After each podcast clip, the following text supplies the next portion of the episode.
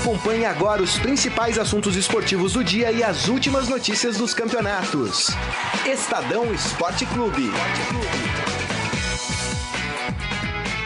Muito bem, começando mais um Estadão Esporte Clube, início de semana, hoje segunda-feira, dia 11 de novembro de 2019. Sejam todos muito bem-vindos ao programa. Aproveitem e participem do nosso programa através da nossa transmissão pelo Facebook, facebook.com barra Estadão Esporte. A gente vai falar muito sobre rodada do Campeonato Brasileiro. Flamengo já é campeão? Pra mim já é, pro Gonçalo também, pra todo mundo, né? Eu acho que o Flamengo já é campeão.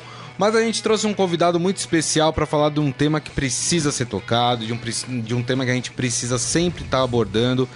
Até porque, infelizmente, né, os preconceitos, preconceituosos, os racistas, os homofóbicos continuam uh, dentro dos estádios de futebol. E, infelizmente, poucos, poucos clubes uh, têm se manifestado de maneira mais dura em relação a isso. Então, deixa eu já apresentar o nosso convidado, o historiador Maurício Rodrigues, ele que fez uma pesquisa chamada pelo direito de torcer sobre a, pre a, presença de torcedores LGBTs nos estádios. Tudo bem, Maurício? Como vai? Tudo bem, boa tarde. Bom, é, bom dia, né? Bom dia. Fala só um pouquinho mais perto desse microfone. Opa, agora acho que melhor. É isso aí. Muito obrigado pela presença, viu? Eu que agradeço o convite.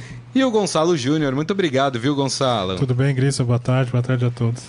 Bom, é, a gente vai começar abordando esse assunto, né? Perguntar um pouco da pesquisa também é, do, do, Maurício, né? Falar um pouco sobre essa questão nos estádios.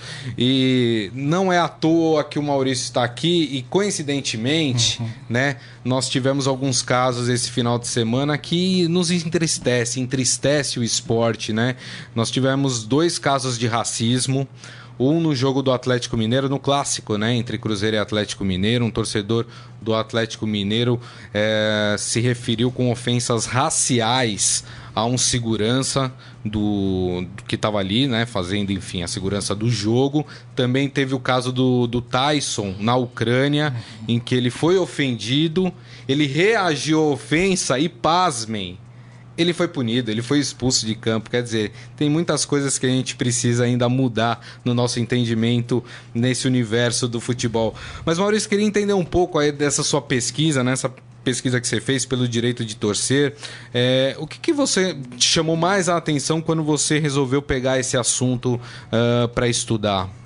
Bem, o, o que me chamou a atenção no começo, quando eu comecei a a me interessar pelo tema foi o episódio do Shake, do, do Emerson Shake, na época. Ele é, jogava no Corinthians. E isso foi em 2013. E ele postou uma foto numa rede social, no Instagram, uh, dando um selinho num amigo. E ali tinha uma mensagem Era no também. dono do Paris 6, né? Se eu não me engano. É, isso, é isso né? É. E, e, ali ele fez também não só a, a, foto, né? A princípio um selinho que ele mal encosta, né? A boca na boca do, do dono do restaurante, mas ele faz uma mensagem contra o machismo e a homofobia uhum. no futebol. E isso gerou um desdobramento, teve toda uma repercussão na época da mídia. Uh, Foi enfim, quase um escândalo, né? É um escândalo. E aí, tipo, a cobertura que também foi dada, algumas manifestações de torcedores, que foi muito desproporcional uhum. à presença de torcedores ali na ocasião, uhum. né? Sim. Uh, e aí ele tendo que ele se vendo constrangido a mudar o posicionamento que ele assumiu inicialmente. Uhum. Uh, então foi interessante acompanhar esse movimento do Sheik, uhum. do, do, desdobramento do caso Sheik, e de perceber que além de uma re, de reação de hostilidade que existiu, Uh, também teve movimentos de torcedores que apoiaram, e não eram só torcedores do Corinthians, mas eram torcedores que se apresentavam como torcedores de outros times. Daí veio o meu interesse em acompanhar esses movimentos de torcidas que uh, se apresentavam como torcidas livres, torcidas queer. Sim. E que encamparam ali aquele gesto do Sheik como algo que deveria ser Uh, um posicionamento que não só jogadores deveriam colocar, né, mas também clubes, confederações e mesmo torcidas. Né? Então, essas torcidas elas tinham esse posicionamento. Então, certo. era uma reivindicação do torcer, de se é, apresentar enquanto torcedores para o público, mas que colocavam em questão, em xeque, essa questão da homofobia, né? que é um tabu do machismo também Muito. ainda, mas que, como bandeira, o que chamou mais atenção foi essa questão da LGBTfobia. É, é, que está muito enraizado, infelizmente. O, o, o, futebol ainda é um esporte muito machista, né, Gonçalo? Sim, é, ia perguntar para o Maurício: é, a sua pesquisa foca a questão da LGBTfobia, como o Gustavo falou. Nesse final de semana a gente teve episódio de racismo também. Né? Uhum. Na sua opinião, por que, que os estádios de futebol ainda são espaços de intolerância, de pouco apreço assim, pela diversidade? Parece que vale tudo, né? É, dentro então, do é, estádio parece de futebol. Coisa, né? é, é, exato. As pessoas se sentem livres livres para cometer crimes, entre aspas, né, que não cometeriam fora dali. É, é, eu acho que é, tem essa coisa talvez da catarse, né? Que aí as pessoas às vezes se sintam liberadas para extravasar. Mas acho que é, os estádios eles são também espaços de diversidades outras, né? Hum. É, claro que tem havido um, uma tendência de um movimento de elitização, mas você encontra uma pluralidade nos estádios que você não costuma encontrar em outros Sim. universos. Uhum. E acho que é sempre importante ponderar que esses problemas sociais, essas violências, intolerâncias, elas são estruturais uhum. da sociedade. Uhum. Uh, o futebol encampa. No caso do, da homofobia, do machismo, eu acho que tem que talvez se considerar que tem essa especificidade de ter um, de o futebol ele ter sido construído, né?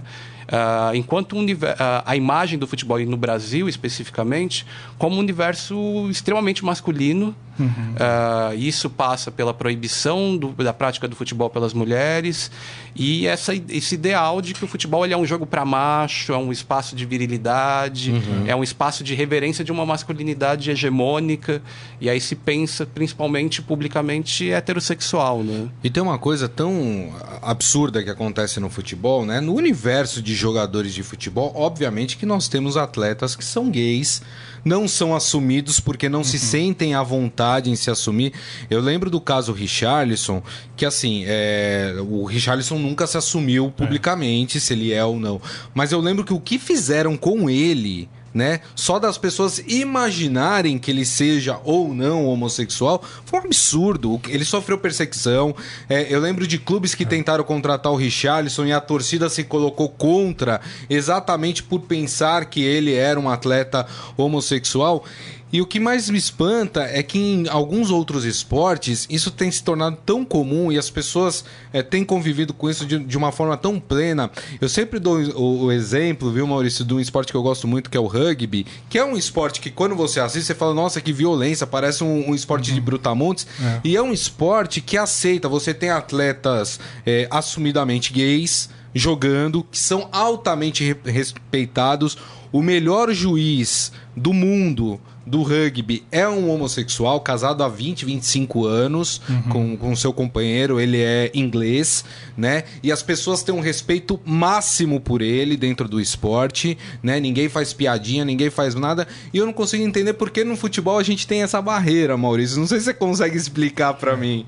É, é, eu acho que no esporte, de forma geral, ainda existem algumas barreiras com relação à inclusão né, e, e essa visibilidade de atletas LGBT.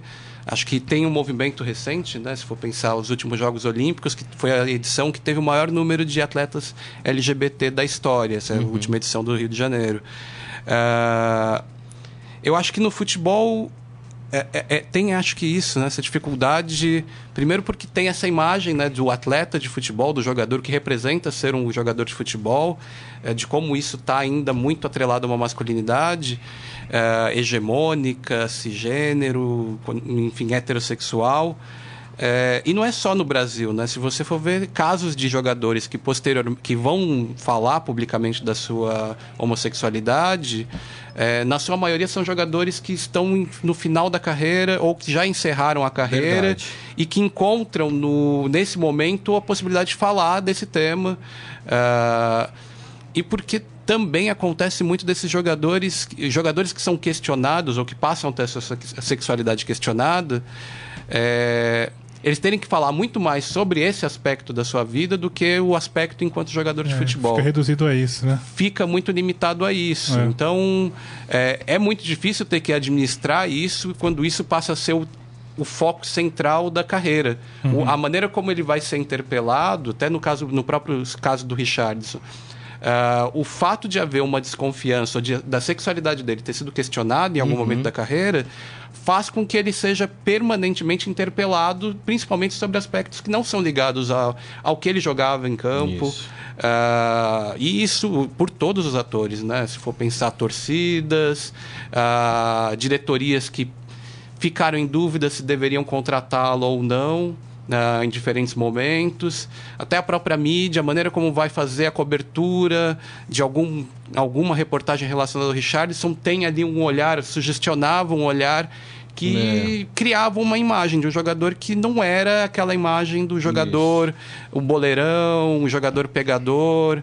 Reforça uma, é, é, reforça uma imagem de deslocamento de um padrão, uhum. né? E Maurício, sua pesquisa mostra que hoje as torcidas LGBT elas não têm espaço nos, nos estádios, né, para se apresentarem coletivamente. É, eu acho que na pesquisa tem a, a, referência às torcidas gays que construíram uhum. um espaço na década de 70 para estar em estádios. O caso acho que mais conhecido é o da Coliguei, uma torcida Sim. do Grêmio que ocupou estádios no final da década de 70, início da década de 80. Uh, ah, e esses movimentos eles têm buscado alternativas para se construir visibilidade, né? Acho que uhum. as redes sociais foram um espaço possível. É, nos estádios você vê alguns grupos de torcedores que levam referências às torcidas antifascistas, uhum. é, movimentos que se apresentam como torcidas progressistas, é, tem o, o, coletivo, o Elis, é, enfim, a Tribuna 77, que é de torcedores do Grêmio, que levam, vez ou outra, mensagens, referências políticas e que fazem referência à questão da, do orgulho LGBT e também lembram essa memória né, do, da torcida do Grêmio, né, da Coliguei. Uh, teve caso recente de uma torcida do Paysandu, a torcida, a banda Alma Celeste, que levou uma bandeira é, do orgulho LGBT para o estádio, depois veio a ser hostilizada num outro jogo, numa outra partida. É, então acho que tem havido tentativas de ocupação do espaço do estádio, uhum. né? Eu acho que no caso desses movimentos que eu estudei, das torcidas livres e torcidas queer, é, não era ainda um propósito de ocupação do estádio. No momento que eu uhum. fiz a pesquisa, né, que foi entre 2014 e 2018, é, não era ainda um propósito esse de ocupação das arquibancadas. Tá. Claro que elas vislumbravam isso e muitas dessas pessoas são torcedores, são pessoas que vão ao estádio. Mas enquanto um grupo, enquanto levar o seu símbolo, agora talvez encontrando possibilidades no futebol feminino, por exemplo. Né? Sim. O futebol feminino tem sido um ambiente que é muito mais aberto para esse debate. As próprias atletas já colocam isso. Uh, não só como uma questão como uma questão política, mas como algo que é parte delas, né? Uhum. Da identidade é. delas, né? A gente vê muitas jogadoras do futebol brasileiro, estrangeiro, Isso. que, enfim, falam abertamente da, da sua sexualidade, sim, sim. mas também colocam A própria Marta, né? É.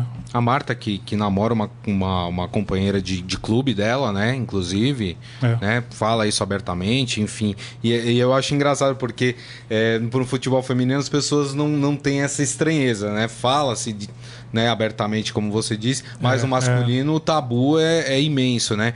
Você citou a torcida do Grêmio, né? Teve um episódio recente, né, de, de, de uma garota que pediu a é, namorada em casamento ali Sim, é. e a torcida aplaudiu, agindo natural. Como tem que ser, né, minha gente? É, agindo naturalmente, todo mundo aplaudiu ali, você não viu nenhum tipo de, de hostilidade com, a, com aquela manifestação de carinho que teve ali, né? Um pedido de casamento, enfim. E, e você percebe por parte de alguns clubes também já algumas atitudes nesse sentido, né? O Bahia tem sido pioneiro é. nessas questões. É, teve uma questão do, do Santos também recentemente, que foi num caso de racismo contra um jogador do do, do na verdade foi xenofobia, né? Porque foi o cara gritou, chamou de nordestino, não sei o que, fez referências ah, a, a, ao né? Nordeste, é. né? Uhum. Uh, foi, foi um caso de xenofobia. O Santos fez uma nota dura, sim. falando se você é racista, xenófobo, é. se você é, é, é, se você é preconceituoso de qualquer forma, não torça para esse time, não venha ao estádio, uhum. não compre a camisa, não assine o sócio torcedor. Mas a gente sente falta disso, né? São poucos, né? Minga... É, a é. própria nota ontem do Atlético Mineiro é ridícula, né? Sobre o caso de racismo que aconteceu ali. É, o que está faltando? O que, que você sente? Você acha que já é um crescimento ter pelo menos uns poucos já fazendo alguma coisa? Ou você acha que os clubes têm que encampar de vez essa ideia, hein, Maurício? É, eu acho que é, é, pensando nesse futebol que é o que a gente vê né, na TV, o futebol que é mais espetacularizado, né? É. Acho que você citou alguns exemplos né, de clubes que têm encampado um posicionamento, que têm criado ali um núcleo que de, tenta desenvolver debates, como no caso do Bahia, né, que Isso. tem feito algumas ações para uma tentativa de inclusão, para além de uma campanha midiática, né? Uhum. Porque a campanha midiática, sempre quando tem essas datas comemorativas, é, os clubes é, fazem para, tipo, não fazer hoje já é uma forma de, tipo, pegar muito mal, né? Para a visibilidade do clube. Uhum. Mas muitas vezes os clubes ficam nessa posição de uma campanha midiática, uma ação ali nas redes sociais. E é, acaba aí, né? E, e acaba, né? É, mesmo no que diz respeito não só ao machismo, à LGBTfobia, mas no próprio racismo. É, eu acho que falta um trabalho contínuo. É, falta também ações para além de campanhas midiáticas, né? E acho que os clubes, o que eles podem fazer efetivamente para não ficar só na campanha ou não ficar só numa coisa condenatória do problema é um movimento também de chamar e acolher as torcidas, é, grupos LGBT para, enfim, também serem uhum. participantes de um debate. É, por que, que, esses grupos não vão aos estádios ou por que essas pessoas não vão enquanto grupos nos estádios? Porque o estádio, elas não reconhecem esse ambiente como espaço acolhedor. Uhum. Uh, então, não acho que tem muitas. Ah, mas essas torcidas não vão aos estádios. Mas aí também quer esperar que eles sejam mártires de uma causa. É, exatamente. Uh, acho que passa pelos clubes, a própria confederação, no caso a CBF, é, se propor a fazer um debate é, e um acolhimento. Né? Isso tem que ser constante para que aí sim haja um enfim, uma segurança e que elas reconheçam no, no, nesse universo do estádio de futebol um ambiente acolhedor. É, eu vejo que tem ali né, nessa reportagem, né, uh, o Bahia ele fala né, da, do apoio a uma torcida LGBT. Uhum. Acho que isso passa também por um chamamento desses torcedores. Imagino que é, e de ter um diálogo e, enfim, no momento que eles, pô, a gente quer ir no estádio diante dessa circunstância atual, né? Uh, que tenha um respaldo institucional para que essa, esse grupo esteja lá e que ele esteja em segurança, que ele esteja também sendo acolhido e sendo bem recebido. Né? Verdade. Né? É, o, o, só te interrompendo, claro, Gonçalo, desculpe, é, o Adi Armando ele fala exatamente sobre isso e aí ele já trata da questão de punição, né?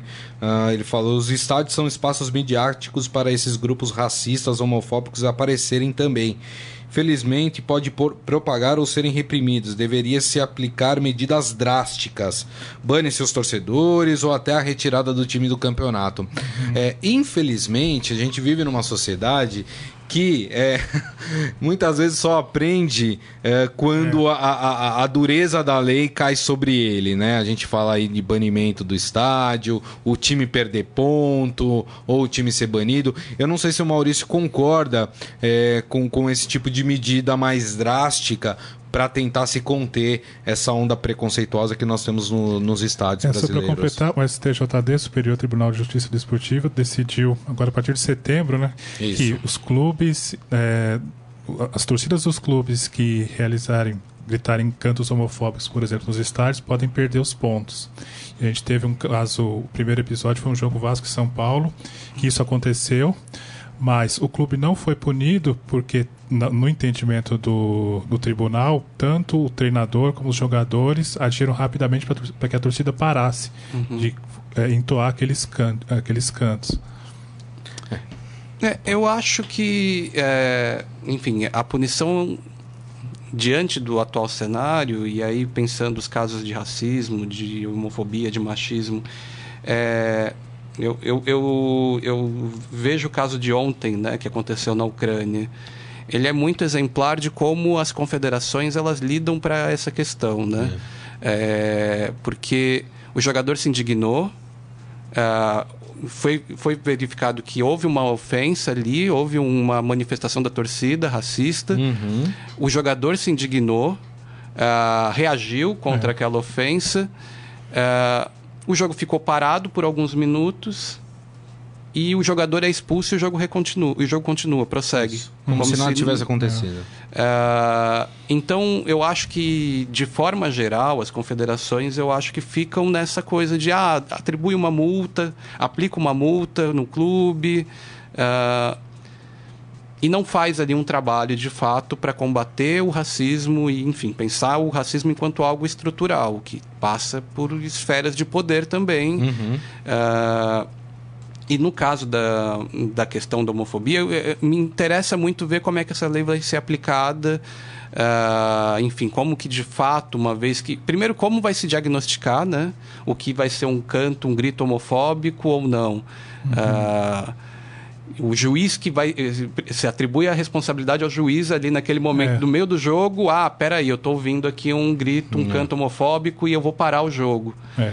Uh, e acho que é, a punição, ela nesse momento pode ser um, um caminho, e aí a punição esportiva, não só ali um, uma multa, mas passa também por um trabalho educativo. Se você não fizer um uhum. trabalho educativo paralelo, é, fica nessa coisa, ou enfim, encampar de fato isso como debate.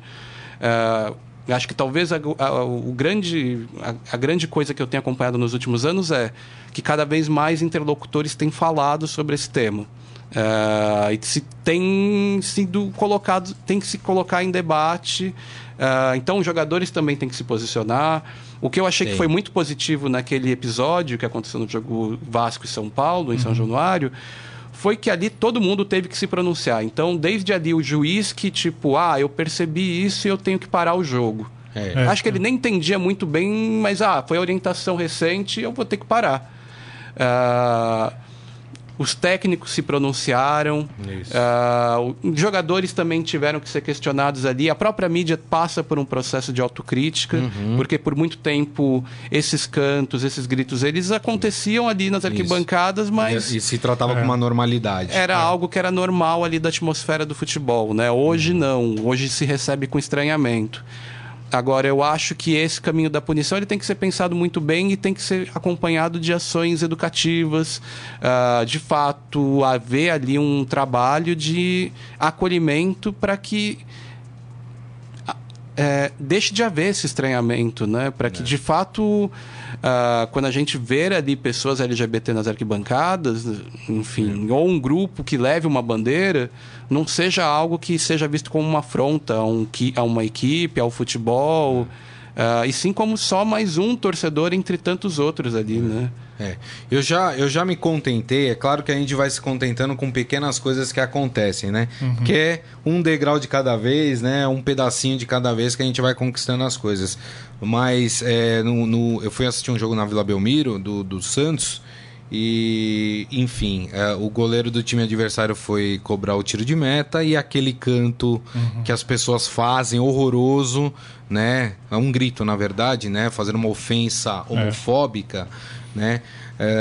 Estava é, sendo pronunciado e aí eu vi vários torcedores virando para quem estava falando, falando: oh, rapaz, que isso? Tá louco? Não é para fazer isso." Uhum. Isso daí não é xingamento, que é isso, tá louco? Então eu vi muita gente se manifestando contra aqueles que estavam gritando. Então eu acho assim, essas é. pequenas coisas já vão mostrando que muita gente que tá. Principalmente eu acho que a nova geração, viu? A nova geração tem a cabeça muito mais aberta do que aquela geração mais antiga que vai nos estádios. Essa nova geração, talvez, ela tá tendo esse, esse, esse limitador, falando para as pessoas, não é assim que se torce. Dá para perceber também, você consegue perceber que os mais mais jovens talvez vão, é, vão suprir esse problema que nós temos na, nas arquibancadas, nos estádios? Eu, enfim, eu não sei, eu não sei se consigo fazer essa leitura em termos de geração, é. né? Mas o que eu acho muito interessante, por exemplo, nesse movimento é que muitas torcidas organizadas que encamparam essa tentativa de coibir o grito de bicha na hora que o goleiro vai Isso. cobrar o tiro de meta. Porque. E, e, o entendimento foi: isso não é apoio ao clube, não é apoio ao time. E, enfim, é, você está ali fazendo um grito. Esse grito, na verdade, ele não vem, ele vem da, uh, ele é importado, né, do México, do grito Isso. de puto. E ele começa a, ser, a fazer parte do, enfim, do repertório ali de gritos e cantos a partir da Copa de 2014 que, enfim, quando a gente olha o público da Copa de 2014, não era público de torcida organizada, né? Exato. É, não era um público mais popular. É, e aí, uh, um agente importante para coibir esse grito de bicho tem sido as torcidas organizadas, que isso aqui não é parte do repertório dos cantos que a gente quer sem que uhum. seja entoado. É, se a, ainda não sei dizer, se passa daí uma reflexão, ah, pô, isso aqui é homofóbico, isso aqui é machista. Mas, tipo, isso aqui não, não é a, algo que é. Não acrescenta em nada. É. Não acrescenta as formas de torcer, não é, é apoio para o time. Então, alguns torcedores, mesmo ligados a esses grupos progressistas, como uma forma de, ah, vamos tentar. Então, ao invés de, por exemplo, gritar bicha, vamos gritar, por exemplo, torcedores do Palmeiras fizeram isso em 2016 grita porco na hora que hum. o goleiro adversário vai. Isso. Porque isso. E, e também o que, que é, isso desestabiliza o goleiro? O goleiro vai continuar ali no jogo normalmente, Exato. não muda, não Exato. muda a dinâmica. É, o que eu vejo é muito, muita gente que fala, né? Ah, é mimimi e tal, ah, querem acabar com o meu direito de torcer. É, quando é, o que que você é, o que você parar para pensar ou deixar de ser machista e homofóbico é, interfere na sua maneira de torcer para o seu time. É. Então, tipo, é, é isso que se está se colocando em debate, que esses movimentos eles colocam em debate. Uh, que você pode continuar manifestando a sua paixão pelo seu time de coração, uh, mas, enfim, repense. Da mesma forma que em alguns momentos da história é, havia-se uma licença maior para você, por exemplo, xingar, é, se referir a um jogador negro de forma ofensiva como macaco. Isso. Uh, e hoje não. Uh, uh, hoje é, enfim, você, a gente tem todo esse movimento de crítico, mais, mais, crítico a essas manifestações, essas injúrias raciais que eram no, é. naturalizadas. Hoje não. Uh, isso não, não mudou em nada a forma de torcer. Então, acho que a mesma forma de você cantar em apoio, alentar ali o apoio ao seu time, não precisa passar pela homofobia, pela LGBTfobia, pelo machismo. Então, acho que é, é essa a ideia principal desses movimentos. É isso aí, fala, é, Maurício, você acha que o ponto central dessa para mudar um pouco esse cenário é a atuação dos clubes, seria a atuação dos clubes, porque conversando com os torcedores do Bahia, eles disseram: "Puxa, o clube está abrindo as portas para a gente". E isso não acontece em outros lugares. A gente vê uh, os clubes se manifestam um pouco, isso. eles se, silenciam sobre essa questão. É, eu acho que passa, passa muito pelo envolvimento do clube, porque aí você tem aquele movimento, né? Que aí você constrói uma visibilidade e outras pessoas podem se reconhecer. Pô, sim, tem sim. ali grupos de torcedores. torcedores né? Se o clube, se o, aquele clube está me dizendo que é aberto e tem efetivamente torcedores, ou até jogadores. Hum. Ou tem ali na diretoria pessoas que se identifiquem como LGBT, hum. que também é um passa por um processo. A gente tem que passar para ver quantas diretorias dos clubes elas também se refletem nisso, né? Ah, a gente fala muito do racismo no futebol, mas quantos dirigentes negros é. existem efetivamente? Uhum. Uh, e aí, no caso da LGBTfobia, da homofobia, quantos dirigentes que se uh, identificam publicamente como gays estão nessas diretorias? Uhum. Uh, então, acho que na medida em que torcedores, os clubes eles atuam, tem uma, uma atuação mais, é, tem um, uma ação de fato ali de chamamento desses torcedores, tornam, ajudam a tornar esse ambiente do futebol um universo mais acolhedor. E aí pensando nesse né, futebol mais midiático, porque tem futebol amador, que aí a gente é. tem visto o movimento de times gays surgindo. Uhum. Uh, e isso vai mudando um pouco também, né? Para além desse futebol que é mais visível na TV, uhum. uh, essa, essa mudança da imagem do futebol como um reduto masculino, ela passa pelo futebol Verdade. de mulheres, ela passa pelo futebol, pelos times gays que têm construído ali espaços, passam por times formados por homens trans, times formados por mulheres lésbicas. Uh, isso muda essa ideia de que o futebol, ah, ele é um, um, esporte associado só a homens heterossexuais. O futebol ele pode ser comportar sentidos diversos. Verdade. Pode ter várias pessoas ali que gostem de futebol e que mudam a, a a longo prazo, né, mudam essa imagem, né, esse imaginário que ainda existe, né, sobre o futebol. É, e um conselho que eu dou para as pessoas que estão nos assistindo é praticar empatia quando você estiver no estádio de futebol, né? Quando você proferir qualquer tipo de ofensa, pense que ali do teu lado pode ter alguém que é gay, pode, pode ter um negro e que aquela pessoa se sinta é, tão ofendida de tal forma que ele não volte para o estádio de futebol. Será que é legal é. esse tipo de atitude, né? Então, assim, pratique empatia, né? Imagina se a pessoa é, é, profere um, um, um, um tipo de, de, xingamento que te ofenda de alguma forma, entendeu? Como é que você se sentiria? Você não sendo bem acolhido naquele espaço que você tá lá, como todos os outros para torcer normalmente, né? Então, assim, acho que praticando a empatia a gente já dá um grande passo para que a gente possa eliminar, erradicar mesmo de vez qualquer tipo de preconceito dentro dos estádios de futebol. Não sei, acho que o meu conselho seria esse inicialmente. Claro que, como disse o Maurício, o, o, o problema é muito mais enraizado, né? Mas está enraizado na nossa sociedade, né? Mas eu acho que, que é um bom começo, né, Maurício? É, eu acho que é um caminho. É, você falou isso, né? De ah, muitos torcedores, ah, pessoas de repente porque viram ou ouvem, é, passam por situações em que elas são ofendidas e xingadas, elas deixam de gostar de futebol. É, ou, enfim, elas não vão mais para o estádio porque passam por situações de opressão, por ouvir um canto e se sentir é. afetado. Às vezes não é diretamente para ela, Exato. né? Mas só de ouvir, né, é. a pessoa se sente mal, né? E, e, isso é muito comum no que, fala, no que diz respeito aos cantos ou gritos homofóbicos, né? Ah, mas eu, não, eu sei que aquele jogador não é gay, então eu não estou ofendendo ele. Mas não se para para pensar do quanto isso repercute em pessoas ali que não se sentem acolhidas uhum. uh, e que vão ver aquele universo do futebol como um universo extremamente violento, uh, opressor.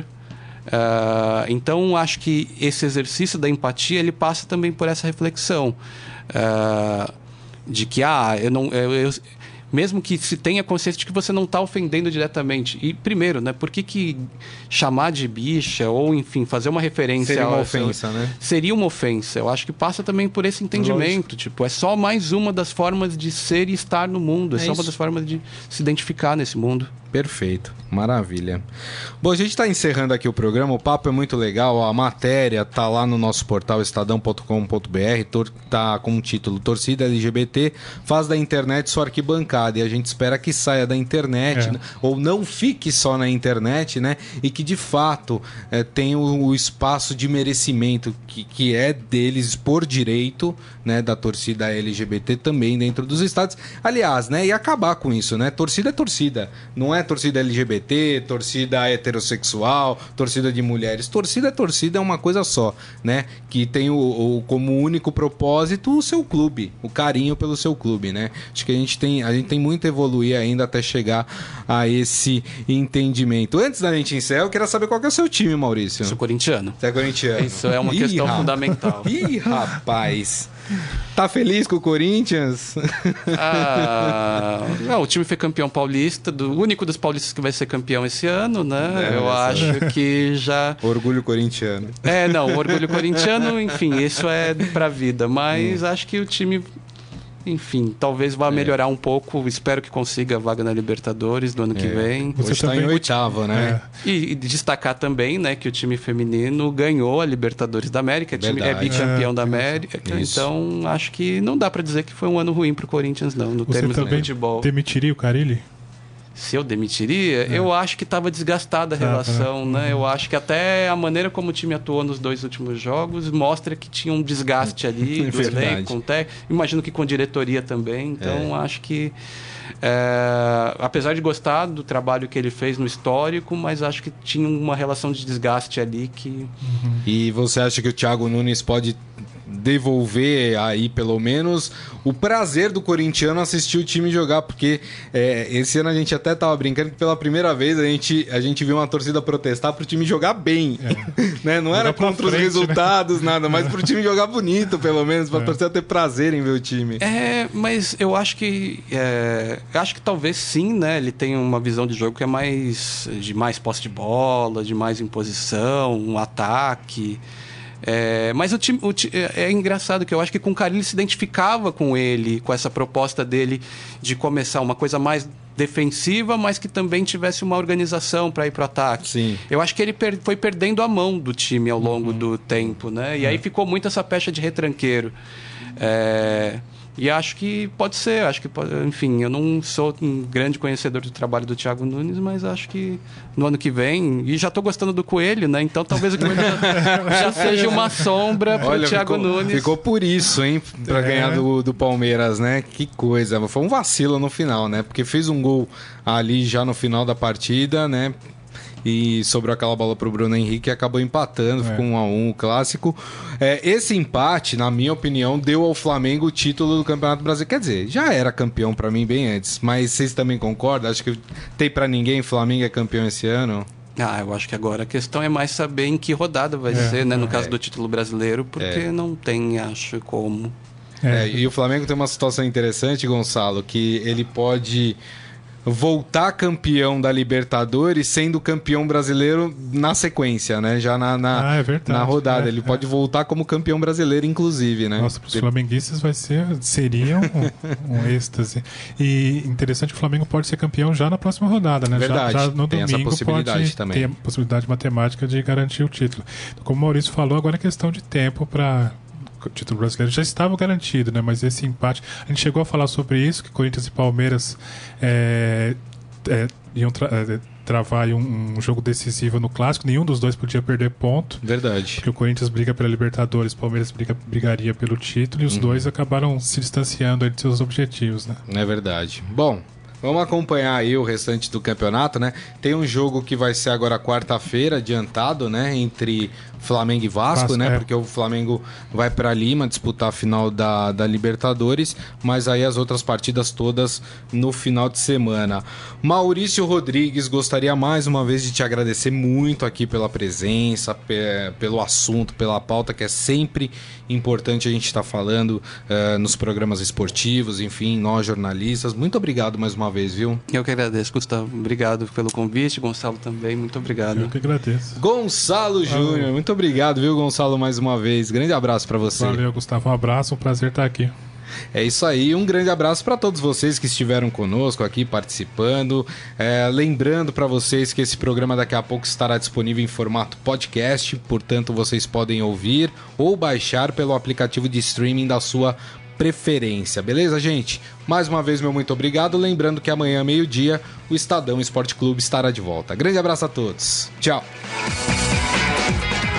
Você ouviu Estadão Esporte Clube.